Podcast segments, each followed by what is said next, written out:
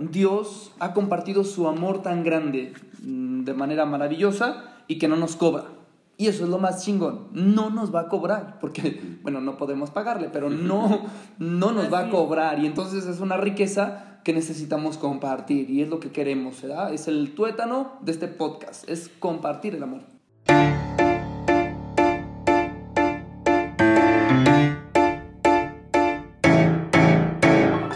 Compartir en este podcast nuestra opinión de joven a joven.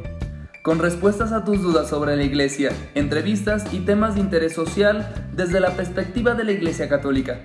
Con la finalidad de llegar a las personas que están esperando esa palabra de amor y seguir luchando. Porque somos el ahora de Dios.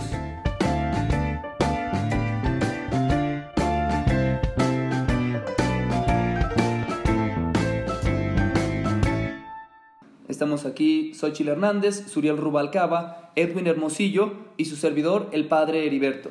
Y queremos hablar de la exhortación apostólica Christus Vivit desde una perspectiva de joven a joven. En esta pequeña introducción queremos este, motivar a todos los jóvenes a sentir ese amor de parte de Dios y también de algo muy importante, que el Papa ha puesto la mirada en los jóvenes porque somos la esperanza, la esperanza de la Iglesia Católica y en el mundo entero. Y pues bueno, somos los protagonistas de la evangelización y hay que tomar en cuenta que Dios nos ama. Y por eso este tema, el tema de hoy en este capítulo, es el amor de Dios.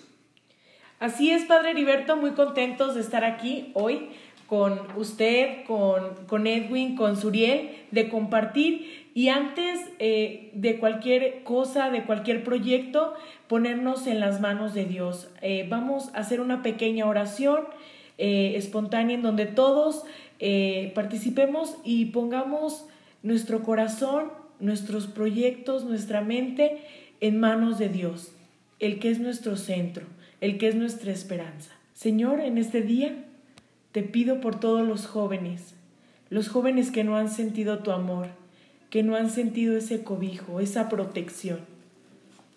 Te pido que los ilumines, que les muestres el camino de verdad, de vida que eres tú. Acompáñalos, Señor hazte descubrir, muéstrate. Pues, como siempre, eh, a la confianza de un amigo, así a la misma confianza nos ponemos a la par contigo para poder comenzar y para poder estar en tu gracia, en tu presencia, para estar más confiados y de una forma mejor, más acercada hacia ti. Nuestra vida siempre está en las manos de Dios y experimentar el amor de Dios es lo más maravilloso para seguir luchando. Todos los jóvenes estamos buscando el amor y muchas veces nos equivocamos. Por eso en esta oración quiero tener en cuenta a todos esos jóvenes que están luchando, que se están esforzando por buscar el amor, tocando en puertas diferentes, eh, han encontrado algo que realmente no es el amor, pues tenerlos en cuenta y los ponemos en las manos de Dios, confiando, claro, siempre en su misericordia.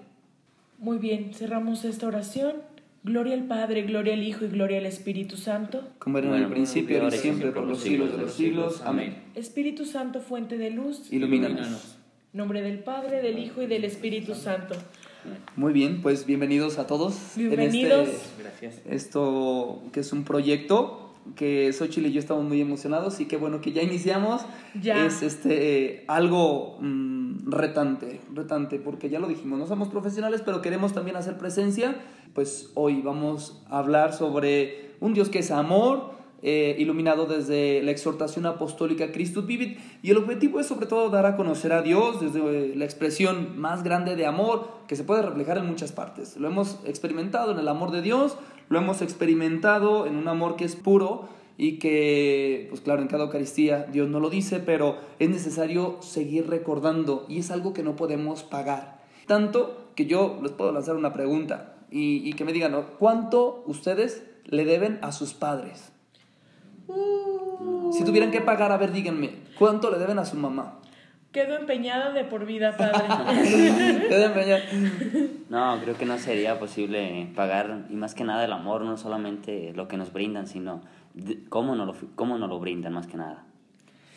el hecho de pensar en cómo pagar a una mamá o un papá todo lo que hace por nosotros es muy difícil porque en primera ellos lo hacen sin cobrar, entonces desde ahí empieza el cómo pagarles porque ellos lo hacen por amor, entonces creo que la forma, se podría decir, de pagarle es recompensando ese amor que ellos mismos te están dando. Es imposible pagar el amor. Y entonces, si nosotros es algo que ya experimentamos y es el amor de nuestros padres, imagínense cuánto le debemos a Dios. Entonces, o sea, es incomparable. Y por eso quiero, quiero iniciar sobre todo esta, esta parte en, en esto que estamos compartiendo. Dios ha compartido su amor tan grande mm, de manera maravillosa y que no nos cobra. Y eso es lo más chingón. No nos va a cobrar, porque, bueno, no podemos pagarle, pero no, no nos va a cobrar. Y entonces es una riqueza que necesitamos compartir y es lo que queremos, ¿verdad? Es el tuétano de este podcast, es compartir el amor. Y a mí se me hace bien interesante el, el, título del tema, Un Dios que es amor, definirlo con esa palabra eh, como concepto, porque a veces la idea que tenemos de Dios, eh, este, este eh, omnipotente y omnipresente y así como uh, poderoso y todo, pero definirlo en una palabra tan simple y tan complicada a la vez como es el amor, yo creo que el tema da pie para hablar de muchísimas cosas pues bueno, no vamos a abarcarlo todo, no. vamos a abarcarlo todo, pero citando el Evangelio de Juan eh, en el capítulo 14, en el versículo del 7 al 14, este, haciendo un parafraseo pues de la, de la cita bíblica, eh, llega un momento en donde le dicen los discípulos a Jesús, Señor, muéstranos al Padre y eso nos basta. Y Jesús le dice, Felipe, eh, tanto tiempo ah, hace que estoy con ustedes y todavía no me conoces, o sea, haciendo referencia a ese amor del Padre donando a su Hijo y sobre todo que el Padre siempre ha estado presente con nosotros. ¿Por qué es tan difícil dejarse amar verdaderamente? Amar significa sacrificarse, como ya lo dijimos. O sea, ¿en dónde se refleja el amor? En nuestros padres. ¿Cuánto han hecho por nosotros? Es un sacrificio. Y es lo que hizo Cristo. Y Él está ahí en ese encuentro con los discípulos. Y Jesús más bien le dice, oyes, estoy aquí con ustedes desde hace mucho tiempo y cómo que muéstranos al Padre, pues aquí estoy, esa es la, misma imagen y eso nos lo dice ahora nosotros. Yo a lo mejor me voy a salir poquito, pero mire. No te vayas, no, te vayas. No me voy a ir, pero ahorita que dijo usted, usted de sacrificio, eh, como dijo José José, amar y querer no es lo mismo. El, así, el que ama de verdad incluye sacrificio y, que, que, nos cueste, pues, y el querer, pues, es otro rollo, como, como lo, decía, lo dice la canción. Por eso significa y es, y es tan profundo y tiene un mensaje tan diferente eh, que cuesta, pero que transforma completamente ese amor de Dios. Bueno, coincidiendo con Xochitl, este, de mi aspecto a mí se me hace muy bonito su ejemplo porque hasta en una relación de noviazgo eh, habrá mil personas que te podrán decir que te quieren, pero habrá muy pocas que te lo demuestran. Es algo que, que se siente, es, es, más bonito que te lo hagan sentir a que te lo digan. Y es algo que Dios nos lo demuestra de una forma muy bonita. Pues bueno, yo como sacerdote experimento el amor de una manera muy distinta, pero Suri nos puede decir, o sea, ¿Qué está dispuesto a sacrificar por el amor en el noviazgo que, que él tiene a su corta edad y que, que ya ha experimentado ese, ese encuentro y, y, lo bonito que se siente saber que alguien te quiere. ¿A qué ha renunciado Suri? no, pues a muchas cosas. Pues tengo dos años, dos meses con mi novia. Eh, se escuchará mucho, pero para el amor es es muy poco tiempo, es muy corto porque el amar es algo que debe de ser eterno. El amor no debe de acabar cuando en verdad encuentras a la persona correcta a quien amar. Como Dios te encuentra a ti para amarte, tú encuentras a alguien más para amar, siempre va a ser muy complicado y siempre va a haber obstáculos en el camino, cosas que tienes que dejar, como dice el Padre. Él me conoce bien, sabe que he dejado algunas cosas, sabe que estoy en proceso de dejar otras, pero siempre por el amor se tienen que soltar muchas cosas y tienes que traer muchas cosas nuevas hacia ti. Pues fíjense, otra preocupada, preocupada por el amor también es la iglesia, por hacernos sentir el amor de Dios. Eh, la iglesia se ha preocupado dentro de, este... Eh, de estos movimientos de, de vivir y de valorar el amor de Dios. Y lo ha hecho expresar en muchos documentos.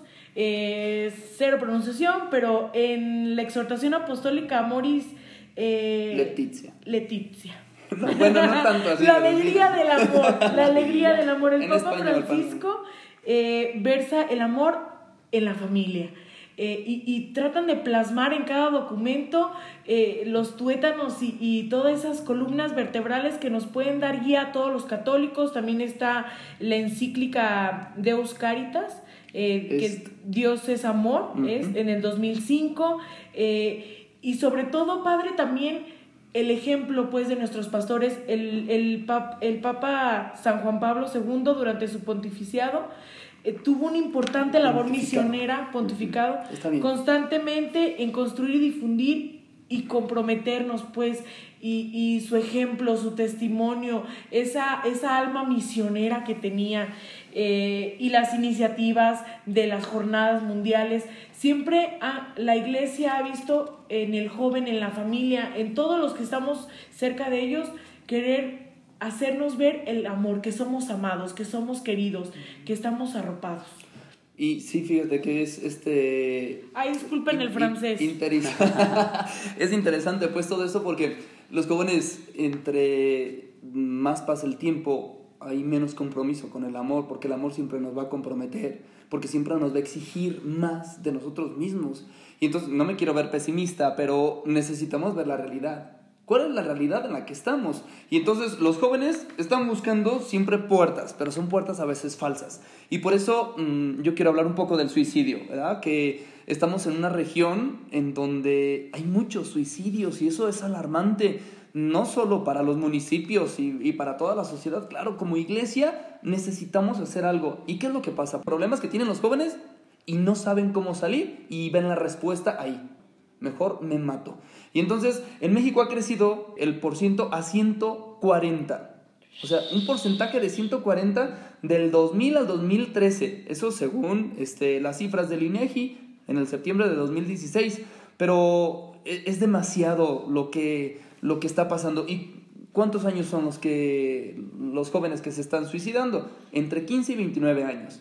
Es que el intervalo es preocupante porque son la realidad es que son jóvenes, es gente que está empezando a vivir, que está empezando a experimentar, que a lo mejor está a punto de 29 años, estás a punto como de, de, de quizás entrar a una edad adulta y ya a, a forjarte y es muy preocupante. Sí, pues apenas está formando la, diría alguien, la cotorreza acumulada. La- Ay, ¿Quién será? ¿Quién será? Diría Xochitl, la cotorreza acumulada. Y pues bueno, eh, eh, es una oportunidad. Y claro, mm, en todas estas crisis, este, siempre hay una respuesta. ¿Y qué es lo que ha pasado? No han encontrado, todas esas personas que este, terminar su vida de esta manera, no han encontrado una respuesta. O nada les ha llenado el corazón. No ¿verdad? han encontrado el amor de Dios, Padre. Sí, es eso, es eso, no han encontrado el amor de Dios. Otro punto importante de esto es la sexualidad. Algo que, que pues bueno, ha estado en boga de, de muchas personas y desde la educación y, y ahí está con, con todo este revuelo que se hace en los medios de comunicación. Pero lo que hay que mencionar es que en México pues es el primer lugar en embarazos adolescentes. Y, y claro, todo lo que se está mencionando para ver, ¿verdad? poner los pies en la tierra, hacia dónde vamos, o sea, qué es lo que los jóvenes están buscando. ¿Cuántas, aquí en donde estamos, cuántas niñas han salido este, embarazadas antes de los Sí, 15 años? sí. Sí, sí, sí, es preocupante.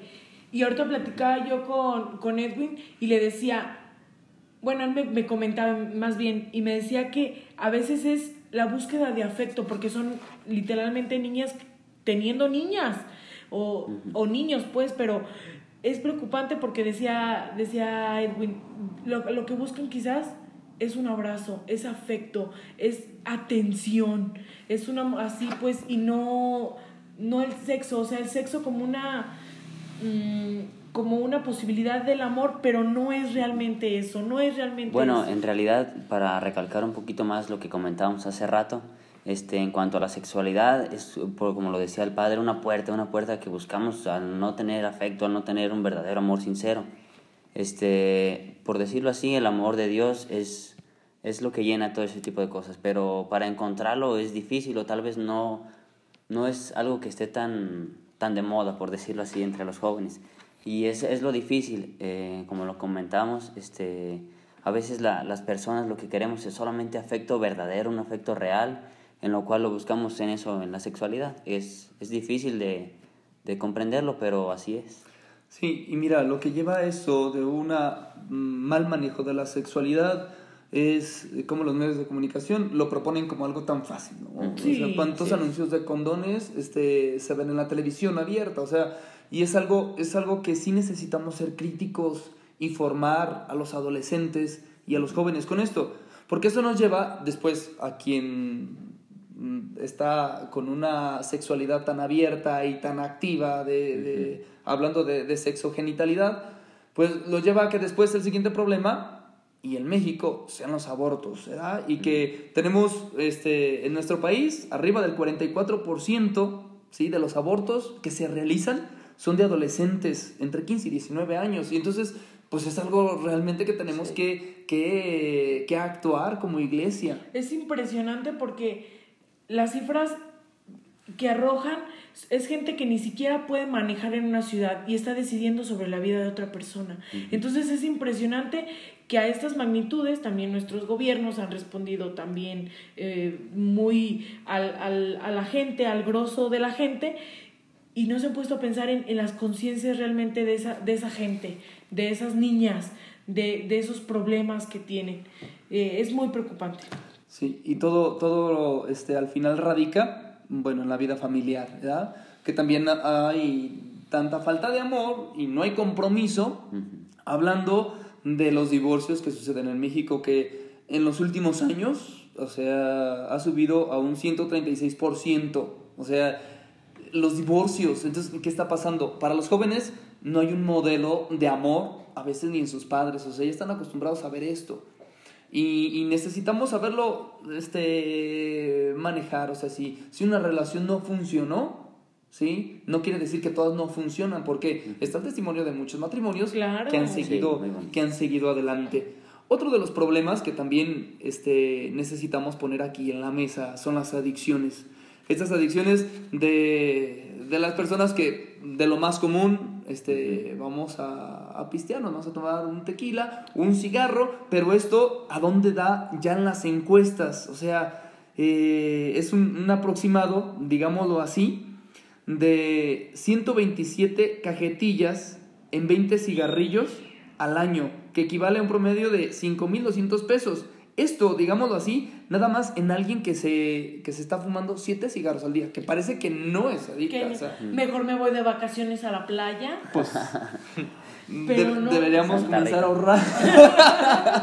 comenzar a ahorrar porque aunque parezcan este 7 cigarros, al final se convierte en algo. Y pues es una adicción, ¿no? Bueno, en cuanto a las adicciones, eh, a mí me ha tocado trabajar con, pues más que, más que nada trabajar, estamos en, en algunos retiros y desde que yo viví mi retiro, eh, me ha tocado estar acompañando a varios adolescentes en cuanto a las adicciones que de repente revelan sus, sus problemas o sus cosas o lo que los orilló a ese tipo de, de adicciones.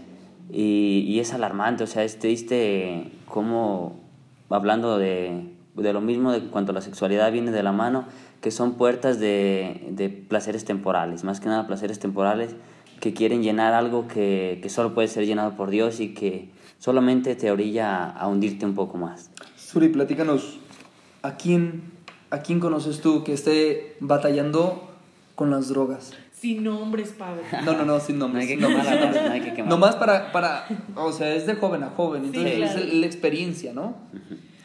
Ay, pues desde la prepa siempre he tenido compañeros que son eh, muy acercados a eso, tienen sus razones familiares, sus razones en X cosa y que encontraron tal vez una solución falsa en ese momento y se hundieron en eso que son personas que de alguna forma tal vez ya no tengan regreso, pero ahorita en la actualidad tengo un caso que es algo que a mí me duele como amistad porque es alguien muy cercano a mí, alguien que estimo mucho y que hace muy poco empezó otra vez a consumir drogas y Gracias a Dios esa persona se fue dando cuenta por sí sola, no necesitó ayuda o pasar a mayores para darse cuenta que estaba arruinando su vida. Entonces, el hecho de que ella haya tomado esa iniciativa es algo bueno que habla de mí porque así me doy cuenta de que esa persona que transformó su vida gracias a Dios eh, está cobrando conciencia de la gravedad que tiene esto, que son las drogas, el impacto que genera en tu vida. Y pues es algo de lo que yo me siento orgulloso de esa persona, pero pues hay muchos casos lamentablemente en donde aquí en nuestro humilde ranchito se ven por la calle tantas personas que mm, lo hacen como algo cotidiano, ya no ni siquiera les da vergüenza o pudor de esconderse por hacerlo, sino que ya es algo muy espontáneo y que lamentablemente todos estamos viendo como algo muy común.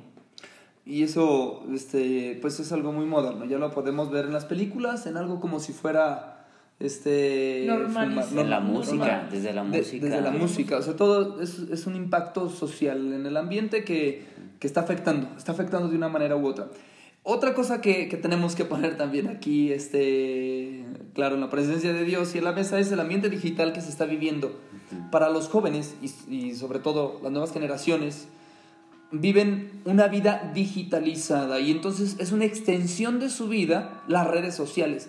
Y esto de alguna manera afecta muchísimo todo, todos los fenómenos en un mundo virtual en donde, claro, no solo la pornografía o los ciberacosos, todo, todo lo que va a la violencia, sino más bien es tratar de llenar esa, esa necesidad de amor que no están encontrando en, a lo mejor en sus papás, a lo mejor en sus amigos, y, y al mismo tiempo esa relación truncada. ¿A quién no le ha pasado que tenemos tantos amigos en el Face y cuando los ves en la calle no te saludan, o sea, realmente no son tus amigos. Entonces, al parecer, las redes sociales te acercan a otras personas, a tus amigos este, más alejados, pero al mismo tiempo te están alejando de la sociedad. ¿Cuántas familias no están batallando porque todos están en el celular mientras es la comida? Y entonces, pues necesitamos hacer algo creo que la herramienta y, el mundo digital nos ha abierto puertas y nos ha conectado de una manera muy fascinante.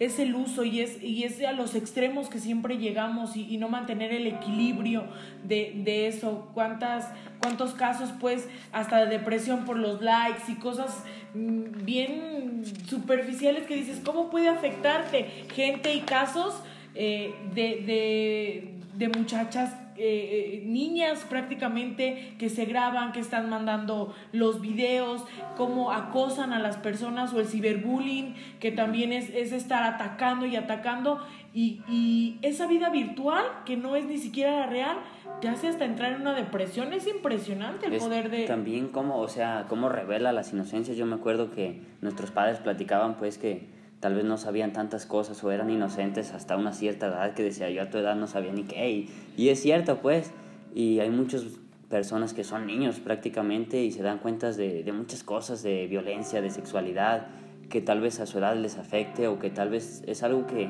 no se aprovecha la niñez al máximo como en otros tiempos y es preocupante. Y no es, no es tanto que, que yo siento que sea malo, es otro tipo de, de vida pues a la que llevaban nuestros padres que que a lo mejor a nuestros abuelos mm, no te van a mandar un WhatsApp, les va, les va, a costar trabajo todo esto, pero eso se puede ver como una oportunidad para evangelizar. O sea, si ahí están los jóvenes, hay que llegar. Pero mm, me parece bastante, bastante interesante el hecho de que necesitamos o sea, estar ahí, estar presentes y tratar de ayudar porque al final están buscando respuestas. Se hizo un estudio, y quiero compartirles esto porque aparentemente un niño que sabe manejar un celular sabe muchas cosas porque le pregunta al celular, ¿no? Oye Siri o cualquiera, ¿no? Le pregunta. Se hizo un estudio en donde un examen lo tenía que ser contestado por adolescentes y solo tenían, claro, internet y su celular. Y realmente no es tan efectivo para responder a los problemas. Reprobaron. O sea, no sirvió de nada. Saben muchas cosas, saben, este, o sabemos, ¿verdad? porque podemos investigar, pero al mismo tiempo hay una ignorancia. Hay una ignorancia eh, en cuestión de, de retención de información. claro, porque nos atenemos al celular.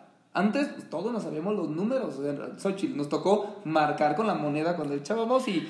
Ay, no me diga que estoy viejita. Nos tocó marcar y nos teníamos que aprender el número. Sí, claro. O sea, y si no, y ahora O sea, si, si, si te digo, a ver, dime el número de celular de tu mamá, si te lo sabes. No tiene.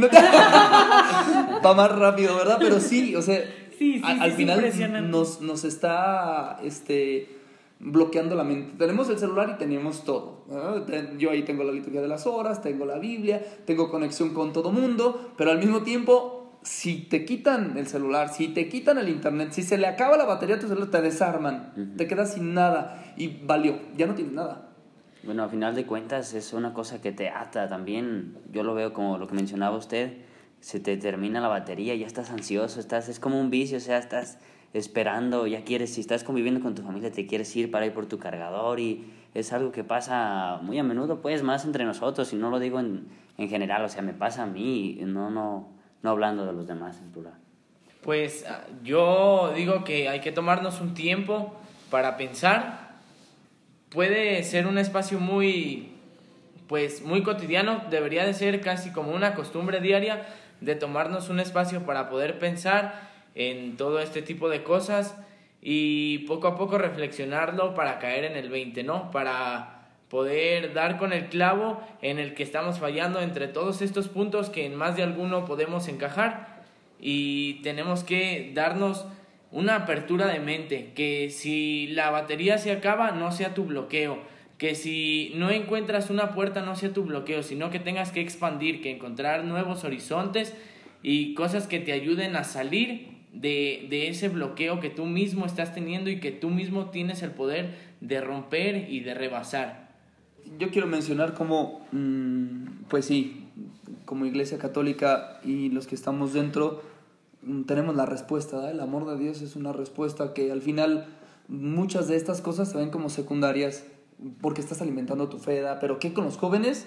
que no tienen ese contacto. ¿ah? Desde, o sea, la iglesia se, se, está preocupando todo este tiempo, pero Jesús nos, nos deja la enseñanza bien clara en diferentes parábolas, ¿se da? Cómo Él se entrega, claro, a todos, pero Él, él mismo es el reflejo del amor del Padre, ¿verdad? Con, con la, la parábola del Padre misericordioso, ¿no? del, del Hijo pródigo, Del hijo pródigo. en donde, o sea, hay un hijo que le pide este, la herencia como si yo hubiera muerto, le está diciendo muérete, en pocas palabras, se va a la malgasta y cuando llega a una fiesta, en ningún momento dijo, le reprendió, o sea, lo golpeó, le reclamó, nada, nada. El, el amor, o sea, es, este, claro, infinito, inmedible.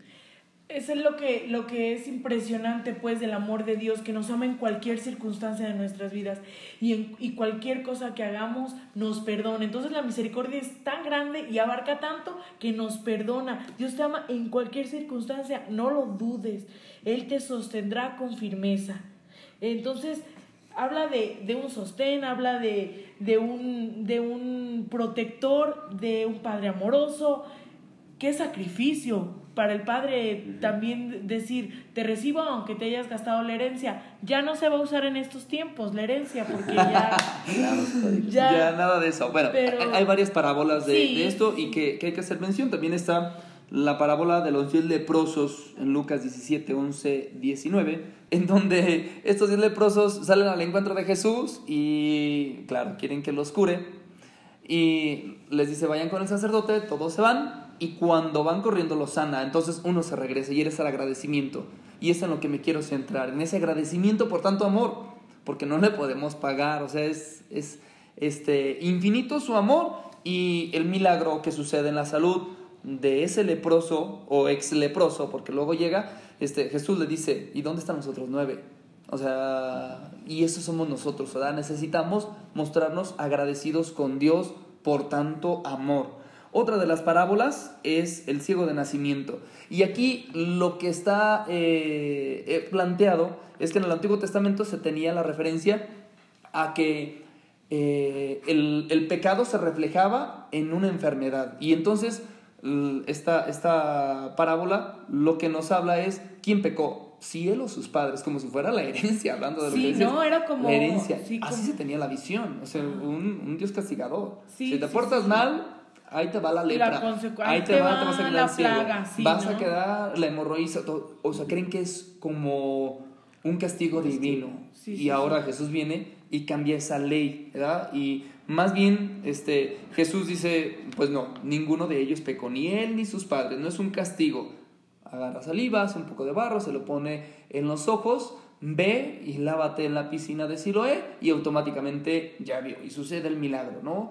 Y lo interesante es que es la misericordia es tan grande que no castiga, que no reprende de esta manera.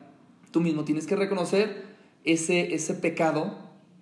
Que, que todos constantemente nos confesamos, que todos constantemente necesitamos, estamos, eh, la lavando, estar en la lucha, pero aquí a lo que lleva es a sentir esa presión, pero con amor, para acercarnos nuevamente a Él. Y es lo que nos invita toda la exhortación apostólica de la Christus Vivit, aquí entre en esto que estamos diciendo, es experimentar el amor, porque Dios te ama y no te cobra. Resumió todo, padre. Ay, No, ya que no, nos que- no, no. hablar. No, no, no, no, Ay, no, no, no. Dios mío. Es, es cierto, es, es totalmente cierto el sentir, el experimentar, el vivir el amor de Dios y, y hacer un énfasis y hacer una pausa en el agradecimiento. Eso, eso me queda muy, muy marcado de este día. ¿Cómo pagar el amor de Dios?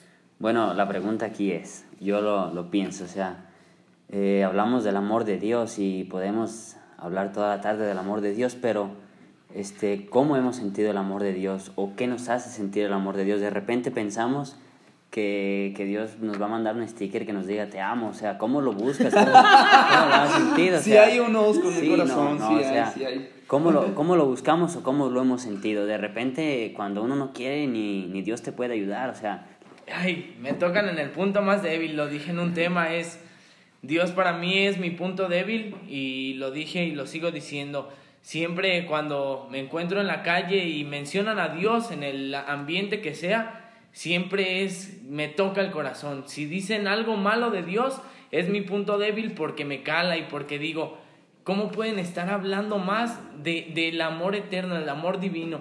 Si nombran a Dios por medio de la Eucaristía, tocan mi punto débil porque digo, ahí en la Eucaristía es donde lo encuentro. Siempre que tocan a Dios en algún punto, siempre me siento satisfecho porque sé que cuando lo traigo en mi corazón, eh, no necesito nada más.